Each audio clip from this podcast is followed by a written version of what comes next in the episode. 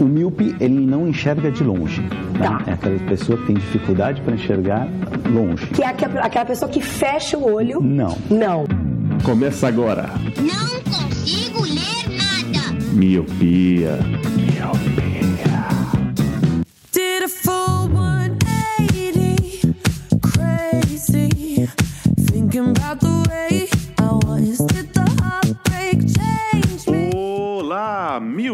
Seja muito bem-vindo, bem-vinda a mais um podcast Miopia. Fique à vontade, limpe suas lentes e ajeite seu fone porque estamos só começando. Eu sou Eliabe Santana Eu sou o Leandro Oliveira. Eu sou o Roger Ochoa. E eu sou o Lu. E até que enfim a bancada está completa. Parece um sonho. Essa quarentena tá atrapalhando a gente. Será que eu estou sonhando? Não, começou a quarentena, o Ludo meteu o sumiço na gente, mano. Não entendi. Pois Gente, é, eu sumi isso mano. não. O que são seis casts? Não são nada. O vírus não passa pelo microfone, não, pode ficar tranquilo. Eu não sei, eu tô naqueles grupos da, das tia do WhatsApp, mano. Tudo pode acontecer. Ah, é verdade. E se mandou no zap, é verdade. É, com certeza. Lu tem o vírus da beleza. Nossa, acho que eu peguei de você então. Mas hoje estamos aqui reunidos os quatro para falarmos de personagens de filme, de série, de algum livro, quiçá jogos, e falarmos por que essas pessoas nos inspiram, o que move, as suas características. Será que vale o cast, né, trazer essa pessoa? Então cada um trouxe uma aqui, que seria tipo um colírio, né? Nenhum, do, nenhum dos outros participantes sabe. Então a gente vai fazer aqui um, um bate-papo do porquê essa pessoa é importante pra gente e tudo mais. Logo depois dos comerciais. Anything. Mas antes, Leandro, como é que as pessoas podem ajudar o Miopia a trazer mais o Lu a participar do podcast? É, pra trazer o Lu tá difícil, hein, mano? A gente não tá. Os nossos argumentos não estão sendo suficientes. O contrato está vencendo, hein? Tá na hora de É, renovar. exatamente, né? Vai estar com. Como é que chama? Free agency, ele. daqui a pouco. É, exato. Mas se você gosta muito desse podcast, quer que o Lu esteja sempre aqui com a gente gravando e não dê um cano, dê um migué como ele tem dado nas últimas edições, você pode ajudar também, além de compartilhar a gente, você pode ajudar financeiramente esse podcast de duas maneiras: pelo PicPay ou pelo Padrim. No PicPay você baixa o aplicativo na sua loja de aplicativos, tanto para celulares Android quanto para iOS. Cria sua conta no PicPay, procura Pinhopia e você vai encontrar os dois planos que a gente tem: um plano de um real e o plano de cinco reais, sendo que o plano de cinco reais você tem direito a entrar num grupo com a gente e com outros ouvintes do Miopia. No Padrim, a mesma coisa. Você vai lá em padrim.com.br, cria sua conta, procura por Miopia e também pode encontrar os mesmos planos, de um e cinco reais. E se vocês também quiserem pagar pra eu não participar, podem pagar. Só que eu vou continuar participando. É, verdade, seria é inédito verdade. e seria engraçado. Imagina, mano, o- dobra, se triplica o número de, de padrinhos. tipo assim, eu vou, eu vou contribuir esse mês de abril e eu não quero ver o Luciano nesse Nossa! mês. Então você pode. Pode, mano, seria perfeito. Já pensou, ah, no próximo mês eu não vou querer o Leandro, eu não vou querer o Roger, eu não vou querer o. porra. Tô aceitando, hein? Fica a ideia, hein? Tem o valor mínimo, né? Não é barato, não é, não é só 5 reais, daí é mais, né? É, não, de 100 pra cima. É o que o seu coração manda, só que de 100 pra cima. Nossa, eu ia falar 10, você vale tão pouco. É tipo um Big Brother, com qualquer 100 reais você elimina um candidato. Não, é pra tirar tem que ser mais, né? Sempre lembrando aqui de mandar um cheiro pros nossos padrinhos, né? Os, os que contribuem com um real, os que contribuem com cinco, estão lá no grupo. Um beijo pra vocês, um cheiro. A gente somos. A gente somos é ótimo. somos muito gratos por você estar nos ajudando. E pra você que não pode nos apoiar, então pelo menos siga a gente nas nossas redes sociais. Todos são arroba podcast miopia, Instagram, Twitter Facebook. Estamos lá. Se quiser mandar uma crítica, uma sugestão, uma DM, a gente vai responder o mais rápido possível. Então é isso. Avisos dados, redes passadas, zoação com o Luciano já foi feita, então sobe a música, porque o cast está só começando. Senhor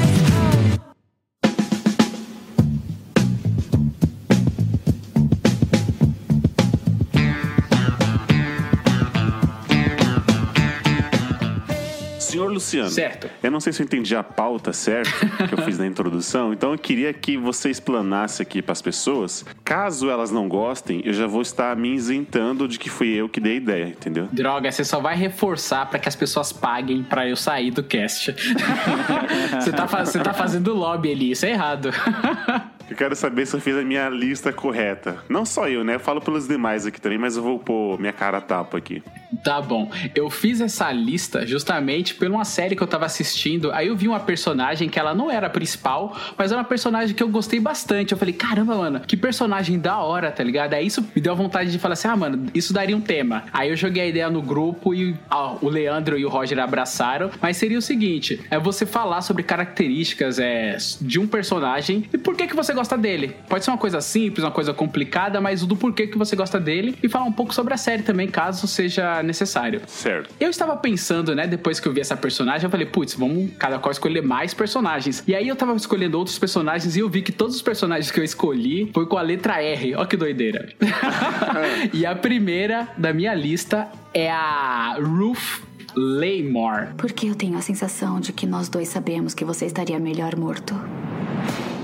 Da série Ozark, mano. Nossa, que coisa linda. Mano, que personagem foda. Ela começa, assim, essa série ela já tem três temporadas, inclusive a terceira tá passando agora, eu tô assistindo, e tá maravilhosa. E cada temporada que passa, a evolução dela melhora muito, assim. Ela acaba ajudando bastante um dos personagens principal da série, que é o Marty, Marty Bird, o Marty Bird. E, cara, nossa, como ela é firmeza, mano. Você tem muita vontade de tomar cerveja com ela, porque no começo, essa é uma série meio que você torce pelos vilões, meio Breaking Bad, sabe? Ela tem uma ascensão muito grande na temporada, porque a família dela, os Langmores, eles são meio caipiras, é, que tem muita fraude, muito roubo. O pai dela tá preso. E aí você fica, caralho, mano, era pra dar tudo errado com ela e continua tudo dando errado. E ela tem, mano, uma personalidade muito foda, assim, muito durona, tá ligado? Tanto é que na série, alguns personagens chamam ela de tough, que quer dizer durão em inglês, né? E, mano, ela é essa personagem que fala o que pensa. Então, muitas vezes você se espelha nela porque ela fala coisas pro personagem principal que você gostaria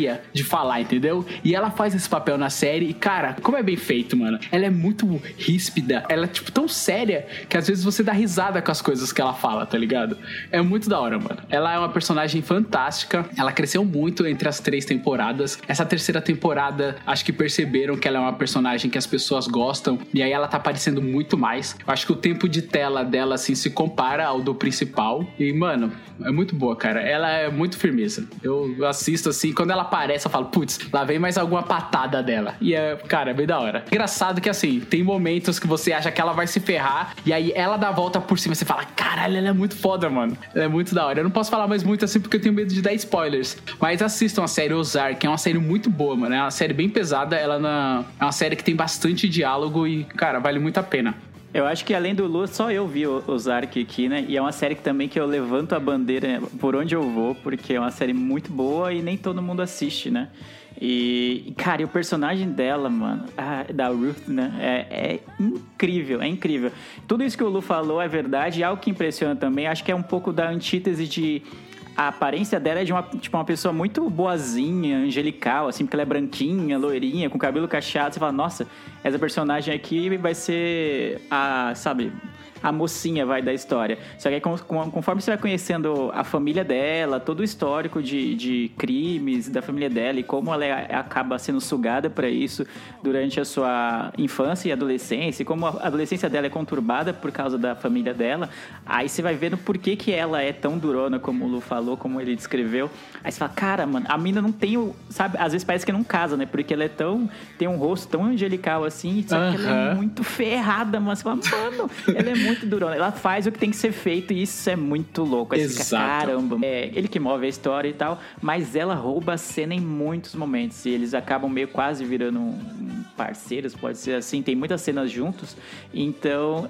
Tipo, é, é legal essa antítese, porque ele é muito calmo, ele é muito pragmático e ela é mais explosiva, assim, né? Tá, tá ligado? Então é bem legal ver essa, acompanhar isso. Então é um puta personagem. Vale muito a pena acompanhar. Ele é mega calculista e ela não, cara. Ela é mais ali de resolver. E na terceira temporada, Lê, eles, mano, estendem isso. Tipo, os dois parceiros ali, cara, é muito bom, cara. Vale muito a pena. A terceira temporada tá fantástica. Faltam apenas três episódios pra eu terminar a terceira. E cada temporada que passa, você acha que não vai evoluir mais coisas, mas, mano, tem mais histórias pra contar. E ela, cara, ela rouba a cena. Nessa terceira temporada, ainda aparece um, um novo personagem, Lê que acaba se relacionando com ela, que, mano, é bem da hora. Vale muito a pena, cara. Essa série é muito boa e essa personagem é maravilhosa. É como você disse mesmo. Ela parece muito bobinha, foi o que eu tentei explicar, só que você explicou de uma maneira muito melhor na lance da antítese. Você acha que ela vai se ferrar? Parece um cara você fala, putz, mano, ai, que merda esse maluco. Ela vai lá e consegue resolver o problema, entendeu? Então, o lance dela é missão dada e missão cumprida. E isso, mano, é muito da hora de se ver, tá ligado?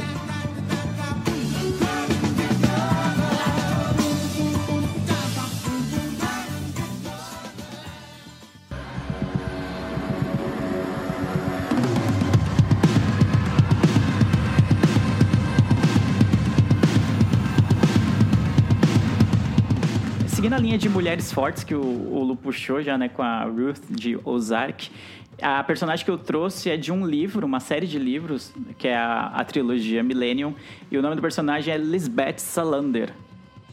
He's had a long-standing sexual relationship with his co-editor of the magazine. Sometimes he pleasures her. Not often enough, in my opinion. Não, É a do O Homem que Não Amava as Mulheres? Essa mesmo. Os filmes tem os três na versão sueca e tem um só, né, na versão americana, que eles pararam no meio, fizeram um e não fizeram o resto. É, o Millennium. Mas o. É, o Millennium, né? Só que é baseado numa trilogia de livros, né? E é, um, é uma das minhas favoritas, assim. E eu escolhi a Lisbeth porque ela tem um pouco da Ruth, né, que o. O Lu trouxe, porque ela é uma hacker, tipo, mal encarada, que ela é muito antissocial, e só que ela também tem aquela coisa de missão dada missão cumprida. Então ela tem muito do. Ela me lembra um pouco o Elliot em Mr. Robot, porque ela hackeia as pessoas, especialmente pessoas que são escrotas e que cometem crimes. Então ela tem essa característica de ir lá vasculhar a vida dela a fundo pra expor esses caras, geralmente caras, né, que é, cometem crime contra as mulheres, cometem crimes de diversas naturezas. Então eu gosto muito, muito dela, que você olha pra ela assim e fala, mano, que medo dessa mina. Se vocês colocarem no Google Lisbeth Salander e colocar, acho que tem a versão, principalmente a versão sueca do- dos filmes, falar, mano, essa mina eu não quero trombar nunca na rua. E, e eu acho bastante legal por causa disso. Ela também tem um histórico pesado de abuso familiar, da família dela ser bem corrompida, assim, o pai dela não ser presente, e ser uma pessoa criminosa, a mãe dela ter problemas psicológicos e tudo isso vai moldando a personalidade dela, vai fazendo com que ela seja mais reclusa, mais fechada, confie cada vez menos nas pessoas, mas ainda assim lá no fundo, mas bem no fundo mesmo, tem, sabe, o fator humano assim dela. Ela tenta de todos os modos se tornar quase que uma máquina, se tornar alguém muito frio e calculista, mas no fim das contas ela ainda tem um, algo humano e ela usa tipo as habilidades dela como hacker para fazer o bem de uma maneira meio torta, mas ainda assim certa na modo de ver dela. Alguém mais leu o livro? Ou só eu que sou burro? Eu não li o livro, mas eu assisti o filme. Tem um bom filme, O- inclusive. É, eu também só assisti o filme. É, é, eu assisti com o Daniel Craig, né? Que é o, o americano. Isso, isso. A versão americana. E na versão americana tem um pouco disso também. Ela se vinga das pessoas, né? Ela é meio que uma, uma Robin Hood. Ela é a justiceira. É uma a justi- justiceira, Isso, cara. ela é justiceira, um anti-herói, acaba sendo, né? E eu gosto muito desse personagem durão, assim, né? Tipo, você fala, caralho, mano. Tem alguns momentos até no filme que parece que ela vai se dar mal e de repente ela consegue ter uma reviravolta e punir a pessoa. Mano, essa personagem é muito boa. Pelo menos a do filme que eu assisti do Daniel Craig eu gosto também bastante, cara. Eu sempre quis ler essa série de livros na época. Assim, foi um dos best-sellers, né? Os mais vendidos na época. E passou a oportunidade de ler, mas porque falavam que era, era muito foda, não sei o quê. E aí quando falaram que ia sair os, os filmes, e aí já vendia os livros com a capa dos filmes. Aí, mas acabou passando. O Lu falou que viu a versão americana do, do filme. Eles conseguiram ser bem fiéis, assim, à, ambientação e às caracterizações dos personagens. E da Lisbeth, assim, não fica devendo, não, a- ao livro e à versão sueca dos filmes também. Então, tipo, se, se vocês viram o filme, vocês estão bem ambientados do, sabe, da sinopse, do cerne da personagem. Ela é muito forte, ela é totalmente antissocial e, e por mais que você vai desenvolvendo um carinho por ela conforme a história vai avançando, ela parece que sempre volta a jogar na cara do público que ela não tá nem aí, né? Porque ela continua sendo. continua querendo manter uma certa distância. Tipo, beleza, eu vou te ajudar nessa parada aqui, mas é só, não, não, é que, não quer dizer que a gente é amigo, entendeu? Tem a versão britânica do filme, não tem? Eu não sei se fizeram a britânica, eu sei que tem a sueca. A sueca tem os três livros. Os três Ah, filmes. sueca. Isso. Ah, tá. é. Inclusive, a protagonista é muito parecida com, se não for a mesma do americano, é muito parecida. Ou a caracterização, que é exatamente a mesma, mas, cara, é muito parecida as duas Aham. atrizes. Ah, quem faz a, a versão americana é a Rooney Mara, né? Que a gente comentou naquele cast do... Her. Isso, do Her, né? Porque ela tá nesse filme, né? E ela também é, é noiva do... Joaquim Phoenix. O Joaquin Phoenix, isso. Então é ela que faz a versão americana da Lisbeth.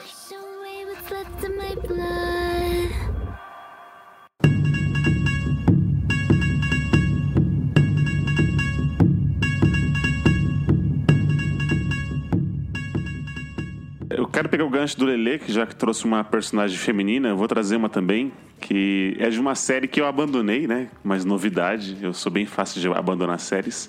Eu sou bem fácil de abandonar. não é não, ele acredite nos seus sonhos. Obrigado, Luciano. Mas eu quero falar da Sarah Manning da série Orphan Black. Ah, mano, que muito bom. Eu vi uma mulher se matar e ela era exatamente igual a mim. Muito bom, Eli. Mas, cara, é uma série que eu abandonei. Eu acho que ela deve ter cinco temporadas. São cinco temporadas, eu devo ter assistido três. Que aí, pra mim, é onde começa a desandar as coisas. Orphan Black basicamente fala sobre as questões de, de clonagem humana. Então, ela fala sobre as questões da ética e as, e as morais sobre a clonagem humana. E essa personagem que eu trouxe aqui, a Sarah, é um dos rostos que foi multiplicado em vários. Então, você vai assistindo a série, você, você vê um clone, depois tem mais um. E vai ter quantos? Mais 30? Você não sabe. A personagem em si, a Sarah mesmo que eu trouxe, foi uma personagem muito foda, como o Luciano falou assim, uma B10, mas ela já traz o histórico que ela é uma pessoa órfã, então já é uma pessoa que já foi abandonada pelos próprios pais, e aí ela já não teve uma vida fácil, porque na infância ela teve que sobreviver, teve que fazer pequenos furtos para não passar fome e tudo mais. Ela tem uma filha, ela é mãe, mãe solteira e tudo mais, e ainda acontece isso com ela. Ainda ela percebe que no primeiro episódio ela tem um rosto clonado e você percebe que não é a primeira. Então é uma personagem que tem um turbilhão de problemas em- já por natureza e surge mais um que ela tem que lidar sozinha. E aí no, no decorrer da série vai surgindo coisas que ela vai ter que lidar, mas sempre pensando no bem-estar dela e, da- e da filha dela. É muito foda. E a atriz que faz os, os 37 personas diferentes delas, né, as clonagens que ela faz, ela manda muito bem, muito bem. Foi uma das coisas que motivou a assistir a série. Então, a atriz que faz a Sarah, ela tá de parabéns. E a, a personagem mesmo, ela dá um show nessa série. O Eli falou mãe solteira, e aí o termo certo é mãe solo. Ah, tá, desculpa. Vivendo aprendendo. Eu vi essa série e eu concordo com ele que acho que na terceira temporada, a terceira e a quarta temporada são fracas, mas por incrível que pareça, eles conseguiram dar um desfecho bom. Então, se você quiser voltar algum dia a ver a série, a quinta temporada é, dá um, um desfecho legal pra série, então é bem satisfatório. Mas, cara, o personagem da Sarah Manning, a gente dá pra falar até da, da Tiana Maslany, que é a atriz que faz a, a série, porque ela faz, sei lá, uns 7, 8 clones, não lembro quantos. São muitos clones e você consegue ver a diferença sutil em- em- entre cada um deles, tá ligado? Tipo, tem vezes que um clone tá se passando pelo outro. Aí você sabe exatamente a diferença, tipo, essa aqui eu tô vendo, é a Sarah se passando pela Helena, então tá beleza, tem um trejeito diferente. Aí quando é só a Helena, aí você fala, não, caramba, realmente faz diferença. Ela é muito boa, ela mata a pau nessa série, então ela leva, tipo, nas costas, porque basicamente são várias versões da mesma atriz fazer, aparecendo em cena, né? Então deve ter sido bem difícil pra ela. E realmente a Sarah é um personagem muito forte, tem toda essa história triste, trágica, assim, com, da, da família dela, né? De ela ser, ter tudo pra dar errado na vida. E quando a gente começa a acompanhar a série, é mais ou menos isso, né? Ela tá meio sem emprego, sem dinheiro, meio ferrada na vida, vivendo de bicos praticamente. Ela descobre, né, que ela foi clonada, né? E tem muitos clones dela. E a gente vai acompanhando isso, ela começa a investigar, começa a, a se passar por outras pessoas, né? Que já que tem o mesmo rosto que ela. E, cara, é muito, muito boa. A premissa de Orphan Black é maravilhosa e, e a atriz leva nas costas. Tem uns problemas no meio lá de, de continuidade, deles talvez terem esticado um pouco a mais, só pra dar mais temporadas, pra ganhar um pouco mais de grana. Sim, sim. Mas ainda assim, no geral, ainda acho que vale bastante a pena pra quem gosta de um pouco de ficção científica, de investigação, série policial, assim, vale bastante. Sim, essa série me pegou bastante por causa disso. Você fala, caralho, mano, tem mais clones, tem mais pessoas, você quer entender o que que aconteceu. E a gente acaba vendo pelos olhos da Sarah. E eu acabei assistindo, acho que também, ele até a terceira temporada, porque depois depois eu fui um pouco cansando, porque não tinha muitas resoluções, mas como o Lê falou que a quinta tá ótima, eu- talvez eu dê uma chance, já que eu tô resgatando algumas séries antigas que eu parei de assistir. E, cara, essa série é tudo isso mesmo que vocês falaram. É impressionante a interpretação que ela tem ali. A personagem é muito forte, cara, é muito bom e acontece algumas tragédias no decorrer. Ela já tem uma vida ferrada e vai acontecendo mais coisas ferradas. E, cara, como, como é bom. Essa série é muito boa, vale a pena assistir mesmo.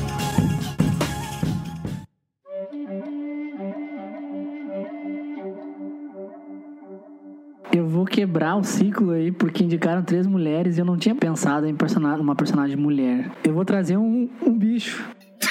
Um bicho? um bichinho. Pikachu. O perso- Cara, o meu personagem é o meu atual amor do momento e o amor de toda a humanidade, que é o Baby Yoda. Nossa! Caramba, eu acabei de descobrir que eu não faço parte da humanidade.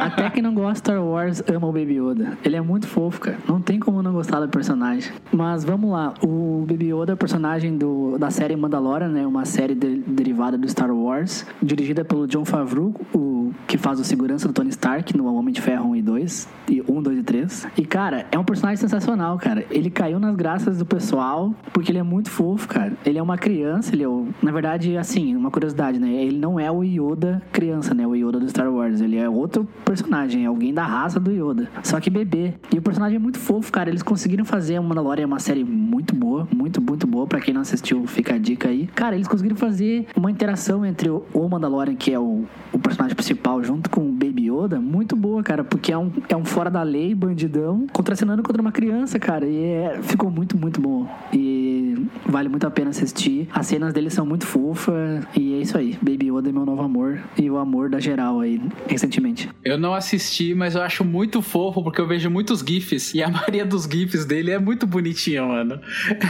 É, ele é. O Cris Dias, ele fez um pacote de 200 GIFs do Baby Yoda. Ai, mano, olha que coisa mais fofa. Ele é fofo mesmo. É como o Roger falou, né? Ele é o. O nome no, no Wikipedia tá como The Child, né? A criança, ele não tem o nome. E eu concordo. É que assim, eu gostei dele, mas. Ah, ele é só fofo, cara. Tipo. não, mentira. Ele, ele, ele ajuda lá, ele tem um- a- o seu papel, a su- a sua importância. Não, ele salva o personagem principal mais de uma vez na série, cara. É, verdade. E, e é uma boa série, cara. Foi um dos acertos, assim, da Disney sobre Star Wars. Porra, melhor que os filmes.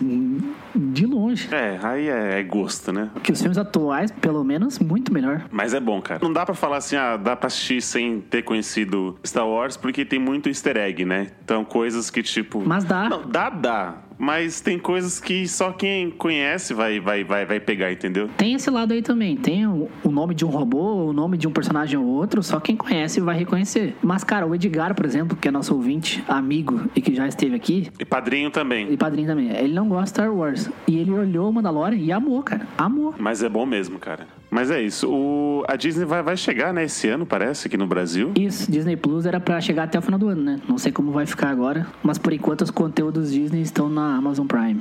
Isso aí. Mas é uma boa, série e é um bom personagem mesmo. Ele, ele é fofo e, e útil, né? Ele é pequeno, fofo e útil, tipo o. É, olha aí. Otários. Não, mas Mandalorian é a série perfeita pra quem nunca viu nada de Star Wars e de repente quer começar a entender um pouco. É uma série muito boa pra começar. Pô, é verdade. hein? Mas ela é, É algum verdade. prequel ou é só conta uma história, ou é uma sequência, uma continuação? Porque eu só vi só o GIF do Baby Yoda. Ela é depois do episódio 6 e antes do episódio 7. Aí o Aí Leandro, fode, aí o né? Leandro Aí- se revira na cadeira. Aí acabou, né, mano? Mas, cara, dá pra ver sem, É. sem conhecer, dá pra ver. O Edgar tá aí, Dá, viu dá. e adorou, cara. tá vivo aí.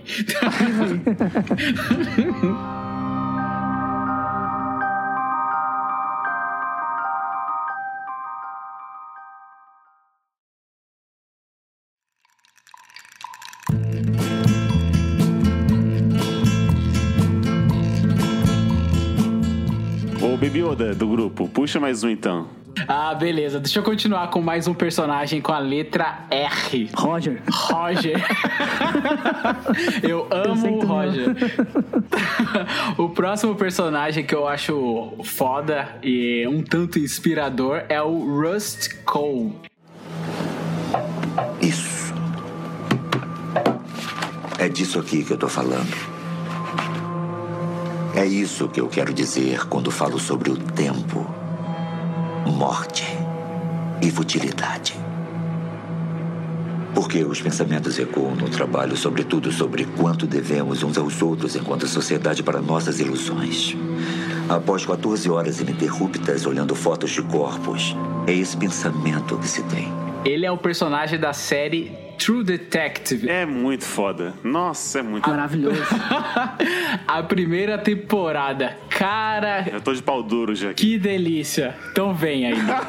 Vamos lá. O Rust, ele é um detetive da série True Detective, a primeira temporada, e ele trabalha junto com o Marty, que é o seu parceiro ali. Eles trabalham na seção de homicídios e eles estão investigando um crime mega bizarro assim, meio religioso até. Isso. E a série vai contando o passado e o presente o tempo inteiro. É uma série maravilhosa. E esse personagem, o Rush, ele deixa mais maravilhoso ainda. Porque ele é um personagem meio amargurado ali. Ele é extremamente inteligente, ligado? Ele é um ótimo detetive. E o que eu gosto que me pegou nessa série é o lance das resoluções do, dos crimes, sabe? Tipo, como ele vai conseguir pegar o assassino master, uma pistinha ali, uma casa que mudou de cor, tá ligado? Eles conseguem perceber isso. E aí, essa história ela vai contando, tipo, o crescimento da história dele, né? Como aconteceu uma tragédia na vida dele. Porque, como eu disse, a, a série vai mostrando passado e presente. No presente ele tá mega acabado. E no passado ele tá todo engomadinho, certinho. Aí isso te prende, mano. Você fala, putz, o que, que aconteceu com ele? O que, que aconteceu? E, mano, episódio a episódio, você vai querendo saber. São oito episódios, essa primeira temporada e única. Cara, é muito foda. Eu gosto demais do, do Rust.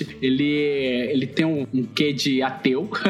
e aí, a série, como ele tá tratando de um crime religioso, ele vai destrinchando as ideias dele durante os episódios, assim. Cara, é muito boa, cara. E aí, no final, tem uma reviravolta que eu não posso falar, óbvio. Mas, mano, vale super a pena. Ele é um, um ótimo personagem. Eu tô com o Lu, eu gosto muito desse personagem. Eu tenho dois quadros aqui pra pendurar em casa, que é, são esses dois de- detetives. E o Matthew McGonaghy, né, que é o que interpreta o Rush, cara, ele manda muito bem, velho. Ganhou o Emmy, né, de personagem principal dessa série, da, da HBO. E a série em si é foda. Então, assim, parece que é uma série de policial, de dois detetives e atrás de um de um crime meio macabro, né, que envolve religião. Só que quando tem essas entrevistas, que igual o Lu falou assim, vê lá em 93 e depois de 2007, como o que, que mudou nesse meio tempo que ele ficou totalmente acabado, acabadaço assim e tal. Ele é um ateu, né, ele se denomina como realista, né. Ele é todo engomadinho, né, tá bonitão e depois dos anos 2000 tá todo acabadaço, aquele caipira que fuma um palito, não sei o quê. E ele manda muito bem a forma como ele, ele dialoga com você e aí você fica a série dá um quê, como se ele tivesse envolvido no crime, por que que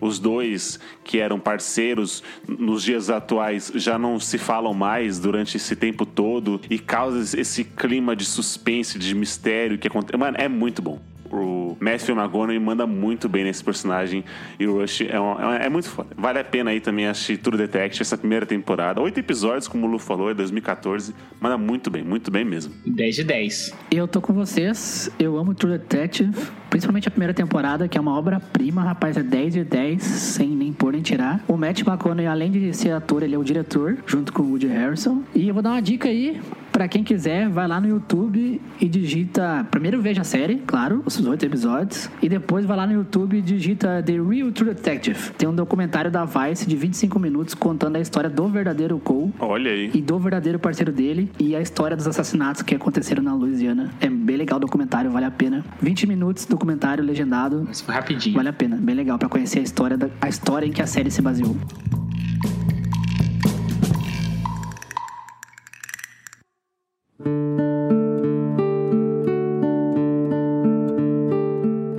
Eu trouxe aqui um personagem, não começa com R, como o senhor Luciano, falei, não, não consegui montar essa lista. Eu vou falar do Ben, que é o pai do filme Capitão Fantástico.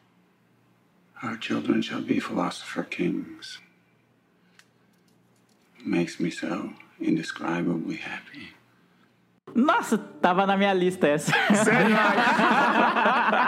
Caralho, qual que é a probabilidade disso, né? Muito foda. Quando o Lu falou assim da, da pra fazer a lista tal, dos personagens. Aí fui, fui olhando assim as séries, fui olhando os filmes. Eu não sou pai, mas quando eu for, eu quero ser pelo menos 20% do que o Ben foi, tá ligado? Nesse filme. É muito foda. Vamos lá, Capitão Fantástico basicamente é um filme que fala de um pai que cria seus seis filhos longe da civilização. Eles têm uma cabana, uma casa no meio da floresta, e lá o pai ensina eles a escalarem, a lutarem, a lerem obras clássicas, a debaterem sobre política, praticar exercícios. Ele monta seis máquinas. Máquinas de matar. Isso, tanto... Ô, Eli, Ah. você quer criar seus filhos longe da civilização, então. Sem Netflix, sem internet. Eu não vou conseguir. Eu não, eu não sou culto o suficiente, Roger, mas eu queria ser, entendeu? Eu queria ser 20% do que esse cara foi. O filme Capitão Fantástico ele fala sobre isso. É um pai que queria sozinho, pai solo, já aprendi, Luciano. que cria essas seis crianças, tanto fisicamente como é, mentalmente e intelectualmente bem, assim, pra sociedade. E aí, o filme, quando eles levam, tem um ponto em que eles precisam ir até a sociedade e aí mostra como essas crianças, por mais perfeitas que elas sejam, tem aquele contraste ali com outras pessoas. Mas eu quero falar mesmo é do pai, que tem essa responsabilidade de criar seis, cara. Hoje você não consegue dar conta de dois, talvez o Luciano pode falar um pouco mais sobre eu. Como é difícil criar dois. Yeah. Imagina você criar seis, cara, longe de tudo, cara. Você tem que caçar sua própria comida. E não é seis homens, seis mulheres. São mulheres e homens ali. E você tem que ensinar sobre sexualidade, um monte de coisas por seis pessoas. Esse pai, ele manda muito bem. Não é à toa que ele é o Capitão Fantástico, que é o que leva o nome do filme. E é maravilhoso. O- esse cara, é, o, o Ben, ele fez um papel, assim, maravilhoso nesse filme. Mas Eli, Hum. vou jogar um contraponto aqui. Manda aí. Você não acha que eles estavam querendo um pouco, como é que eu vou te dizer, fazer uma pequena ditadura na vida dos filhos, privando os filhos do mundo real, da tecnologia, de um estudo na faculdade? Como eu te falei, Rogerinho, a educação dele, a didática dele não é perfeita. Ela tem as suas falhas, entendeu? Que é o que vai mostrar no filme, né? Aquele contraste ali quando as crianças vão pro mundo real e não sabem o que é um Xbox. Aí, tipo assim, tá, um Xbox não é importante quanto uma menina saber a 14 quarta emenda com 4 anos. Mas assim, né, é, é, tipo, É muito foda. é muito foda isso, né? Mas assim, é, tem as suas falhas. Só que, cara, pra mim eles são máquinas de combate ali. Tem os seus, seus defeitos, não é uma educação plena, né? Mas é para mim ele fez um show ali. Ele deu um show de ensinamento pra eles. É, ele tenta mostrar ali que a educação padrão de ir pra escola, acordar cedo, não é o que é a, a máxima verdadeira, né? Porque quando ele é confrontado com isso, ele chama a filha mais nova e faz a menina dar uma aula. Ou seja, é, esse ensino padrão, às vezes, também quer dizer que não quer dizer que seja o certo, né? Total. Muito bom isso. Até respondendo a pergunta do Roger, eu acho que, em certa forma, qualquer criação parental é uma forma de ditadura. Tipo, quando você tem um filho, o filho não tem querer nem poder. Tipo, ele vai fazer o que você mandar e é isso, entendeu? Pelo menos até certa idade. É óbvio que o dele tem, tem esse aspecto de ser bem diferente, né? Ser afastado da civilização e tal. Capitão Fantástico ainda é o meu papel de parede no meu computador aqui. É a minha capa, do, foto de capa do Facebook, desde que eu assisti o, o filme. Eu gosto bastante desse filme. Mas o que eu mais gosto do, do personagem do Viggo Mortensen, que é o, o Ben, é porque ele cria os filhos para eles serem questionadores, para eles terem conhecimento sobre diversas áreas, especialmente filosofia, sociologia e tal, política de uma maneira geral, desde muito cedo. E, e serem questionadores, serem é, buscarem conhecimento, como diria o ET Bilu, né? E de todas as formas e de muitas fontes. Eu acho que isso é o que é mais diferente do que temos, pelo menos na maioria da criação parental que eu vejo na nossa sociedade atual. Que a gente acaba criando, meio que seguindo uma formulinha de ah, a criança vai pra escola, tipo, e os pais mal sabem o que, que as crianças estão aprendendo, o que, que eles estão fazendo, deixando de fazer. É mais um ritual de ah, você tem que terminar o ensino fundamental, o ensino médio, porque senão você não vai conseguir entrar numa faculdade e, consequentemente, você não vai ter um emprego bom no futuro. E ele ensina as crianças a, a pensarem mais do que isso, a pensarem, tipo, em serem realmente filósofos, em realmente serem pensadores, a questionar os padrões de consumo da sociedade. Eu acho isso fantástico, fantástico, fantástico. Não sei até que ponto isso seria possível de verdade. Eu acho que o filme eles dão uma boa exagerada exatamente para provar o ponto que eles querem, mas eu acho que só de o fato de dos pais tentarem criar essa dar uma criação mais questionadora, mais iluminista, será que assim pode se dizer, para os filhos, eu acho muito legal. Eu acho que o filme até traz uma discussão filosófica aí. Seria bom importante a gente fazer um, até um Vale a Pena Ver de novo e discutir melhor esse filme aí. Boa, mas tem uma indicação sua, Leandro. Então, Matou. Vamos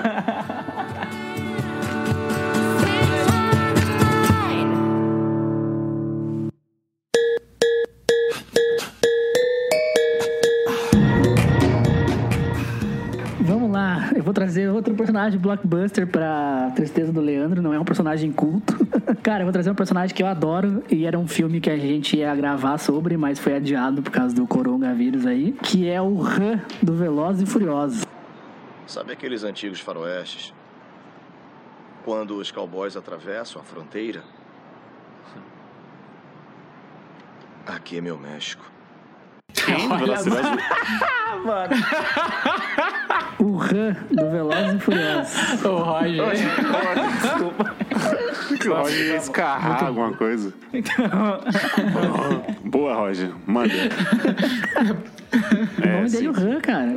Pra quem não sabe, Han é o personagem do Velozes e Furiosos Desafio em Tóquio. Cara, ele é muito bom personagem. Ele é feito por um ator é, japonês, o Sun Kang. Cara, ele, ele é muito engraçado porque, primeiro, que ele fica. Ele tem uma calma. Ele não é o personagem principal, né? Ele é o, o sidekick, digamos assim, né? Ele é um dos que tá, tá do lado do principal. E ele vê, tipo, o vilão e o mocinho se confrontarem. E ele fica, tipo, comendo salgadinho, escorado no carro, vendo as brigas, sabe? Sim. Ele é muito bom, cara. E é um personagem que caiu tanto nas graças do pessoal que ele surgiu no Velozes e Furiosos 3, depois voltou no 4, voltou no 5, ele morreu no 7 e agora trouxeram de volta no 8, então no 9. Então, cara, ele é um personagem muito legal. E eu adoro ele, cara. Ele é um, um ator Sun Kang, ele é muito bom. E, cara, é muito bom porque ele só fica, tipo, comendo salgadinho e vendo tudo pegar fogo na maior calma e depois ele resolve, sabe? eu acho isso sensacional. Velozes e Furiosos 3 tem até uma, um breve diálogo ali que é um- até bem profundo, assim, sobre como as pessoas vivem o dia a dia, sobre trabalhar, dormir. O pessoal não pega aí a filosofia em Velozes e Furiosos, aí fica aqui a dica já. Um olhar profundo. E- mas, cara, o Han é muito bom, cara. O- ele é tão querido que trouxeram de volta pro 9, subiram o hashtag Justiça para o Han, porque ele morreu no, no 7. O carro que ele usava no filme virou sensação. Todo mundo ama o carro que ele usava. E é isso aí, o Han é demais. Que bom que trouxeram de volta. Eu tô de cara que o Roger sabe as sequências dos filmes, assim, onde ele vai, onde ele volta, aonde ele vai de novo e volta. Aqui é cultura. Mas eu tô contigo, Rogerinho. Nessa quarentena eu falei no, no cast que eu assisti de novo o Velozes e Furiosos Desafio em Tóquio. Eles estão no alto de um prédio, então tem aquela passagem de Tóquio, né? Que são várias linhas de pedestre e tá passando as pessoas. Ele fala que as pessoas elas são educadas a seguir regras. E por que me deixou correr com seu carro? Sabia que eu ia acabar com ele? O que é que tem? Porque ele vale muita grana. Eu tenho dinheiro. Preciso de gente de bom caráter e de confiança. Quem você escolhe para perto de você revela seu caráter. E um carro em troca de saber quem é a pessoa é um preço que eu não me importo em pagar. Olhe todas as pessoas lá embaixo.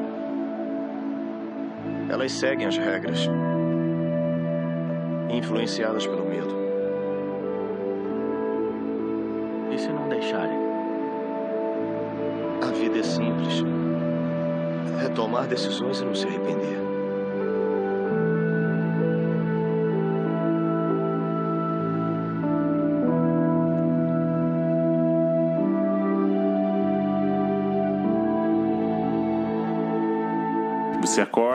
Vai, vai trabalhar, volta, aí você tem que arranjar um alguém, você vai casar, ter filhos, e é isso, né? Você vai seguir essas regras da vida e tal. E muitas das vezes a gente acaba seguindo sem saber o que realmente a gente quer mesmo. Então, se uma mulher hoje ela não quiser ser mãe, ela vai ser criticada. Nossa, mas por que você, cres- você nasceu para ser mãe, entendeu? Não sei o que lá. Então, são regras que são impostas pra gente, e ele fala que é isso, que você tem um poder de escolha, e aí ele fala: a vida é muito simples, é você fazer as escolhas e não olhar pra trás. Claro que como personagem de filme minha vida é mais simples, né? no caso, ele tem dinheiro, é fora da lei. Quando você é rico, é exato. Trabalha com tráfico, mas enfim. Mas o que ele fala sobre essa questão da, de você seguir os padrões, entendeu? Isso. Claro, é, o diálogo é muito bom. Então, com uma musiquinha triste no final, é uma, é uma no fundo, é bem profunda a cena ali, tem um diálogo bem legal ali. Mas eu gostei da sua escolha. Outro personagem fofo também aí, querido pelo público. o Jorginho e a, e a fofice do mundo, né?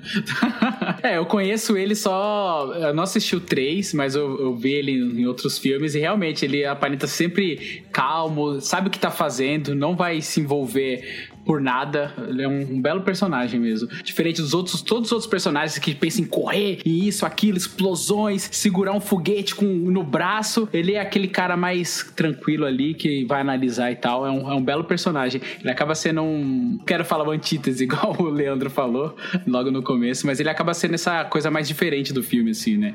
Que mostra muita explosão, muita perseguição e ele se mantém um pouco mais calmo ali para poder resolver as coisas. É um ótimo, um ótimo personagem mesmo. Ô, Roger, vou trazer uma curiosidade aqui pro grupo. Pros míopes também. O Han, ele, personagem criado no Velozes Furiosos, ele veio de um outro filme chamado Better Luck Tomorrow. Eu tô sabendo.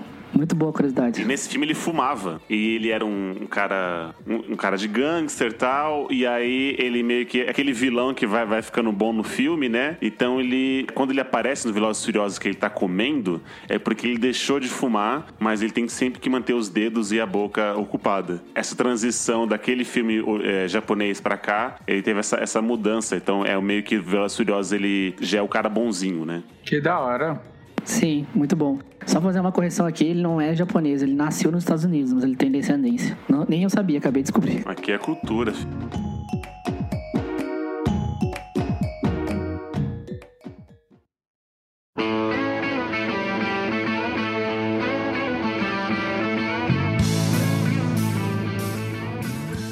Então, Lele, para ser justo, já que eu roubei uma indicação sua, finaliza o cast aí com a sua outra indicação. Boa, já que o Eli, né, tipo, pulou minha vez, pegou minha indicação, eu achei pelo menos justo, né? Eu já ia pedir um direito de resposta aqui, ainda bem que já me deram esse aqui para encerrar o cast com uma indicação. As minhas duas primeiras foram mais profundas, assim, coisas mais pesadas. Então, para dar uma aliviada nesse final, o personagem que eu escolhi é, nossa, muito conhecido pela cultura pop em geral, porque é de uma série muito conhecida também, que é a série Friends, e é o meu personagem favorito dessa série, que é o Chandler Bing. Aí eu tava lá, né, de novo no colégio, no meio da lanchonete, e eu percebi que eu tava totalmente é, pelado. Eu já Ah, sonhei meu com isso. Bom, aí eu olhei pra baixo e eu vi que tinha um telefone é, lá. Em vez do. Já entendeu? Nunca tive esse sonho. Nem eu. De repente, o telefone começou a tocar. Eu atendi e- e era minha mãe. O que é muito, muito esquisito, porque ela. Ela nunca me liga.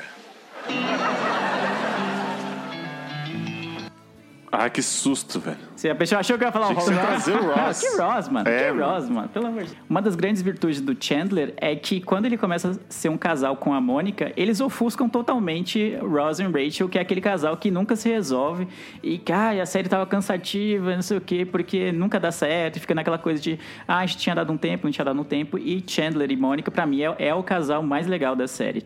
Mas eu gosto muito do Chandler porque ele resolve as coisas com humor. Ele tem, tipo, ele não é muito articulado, assim, às vezes. É, tem dificuldades, às vezes, para falar com as meninas, com as mulheres e tal, de relacionamentos e tudo. Mas aí ele usa sempre, quando ele tá nervoso, ou em qualquer situação, ele usa o humor como uma forma, uma arma de defesa ou de ataque. Então eu acho muito legal isso, porque o sarcasmo, a ironia dele são bem marcantes, são bem presentes na série. Então, geralmente, quando eu mais rio em Friends é quando o Chandler tá em cena. Gosto bastante das tiradas, das sacadas que ele faz. E no final ele tem um arco, né, de conhecer, de conhecer não, né, de descobrir na Mônica um grande amor, depois de ser uma grande amiga e tal, aquela coisa toda. E ele continua como um bom personagem quando eles começam esse relacionamento, né? Às vezes quando o cara é sozinho e depois arruma uma... ele se torna um casal, e aí às vezes o personagem perde um pouco a graça, mas Chandler e Mônica ainda continuam com a química boa e a, e a essência do personagem ainda tá ali. Então, seis de Friends, pra mim é o, é o meu favorito. Então, Chandler Bing. Eu abomino quem gosta do Ross. Eu acho que achou a série errada. E é o, é o que você falou. Quando eles começam, já se casam com a Mônica, meio que você já Você já quer ficar vendo mais eles dois, né? Sim.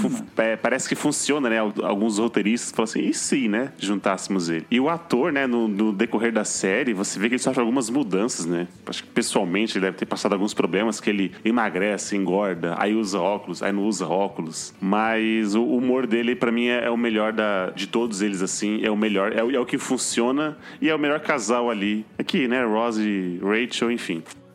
Há quem goste, mas não, não é tão legal assim. Fora o, o bromance que ele tem com o Joey, né? Que é muito bom também. Mas... Sim, cara. É verdade. Eu ia falar isso agora, mano. Vocês estavam falando de relacionamento com a Mônica e tal. Eu gosto do bromance que ele tem com o Joe. Era a química deles moram juntos ali. Aí você fala, putz, você fica com a vontade de ter uma amizade assim, né? Você fala, caralho, como seria da hora, né? E quando eles se casam, eles, eles pensam no Joey, né? Pra onde ele, onde ele ia morar, ia fazer um quarto pra ele e tal.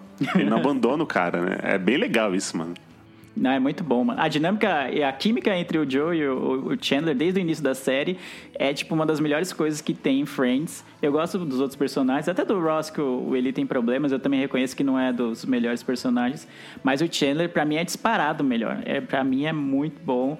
Tipo, desde o... E quando passa aqueles flashbacks, às vezes, da, das de como eles eram na faculdade, principalmente ele com aquele cabelo tudo pra cima, assim, tentando ser descolado. É, Cara, é muito engraçado, é muito engraçado. Um dos motivos de eu gostar tanto de Friends é o Chandler. Se, esse, se a série continuasse hoje, provavelmente eles estariam juntos. Diferente de Ross e Rachel. Sim, total, total. Assina embaixo.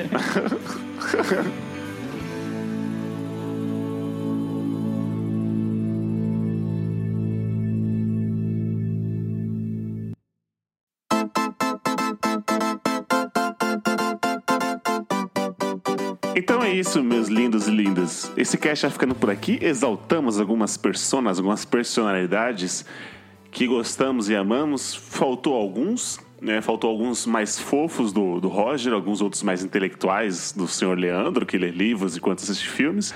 Mas é isso, o cast ia, ia render muito, ia ficar muito longo se trouxéssemos todos os outros que nos inspiram, que nos marcaram de alguma forma. Isso porque nem abri a Bíblia aqui, né? Senão ia puxar vários aqui.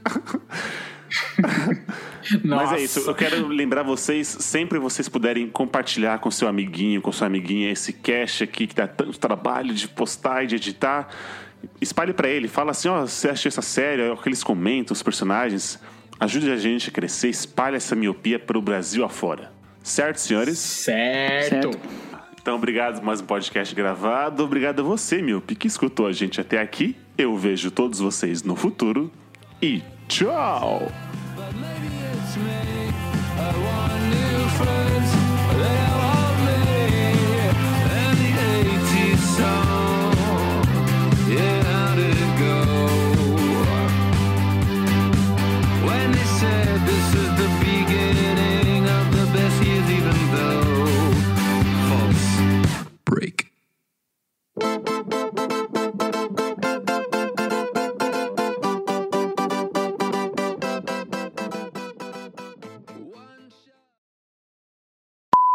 Eu te convido pra comer meu feijão ali. Beleza, é. Quando eu mudar e Quando comprar. a pandemia acabar. É.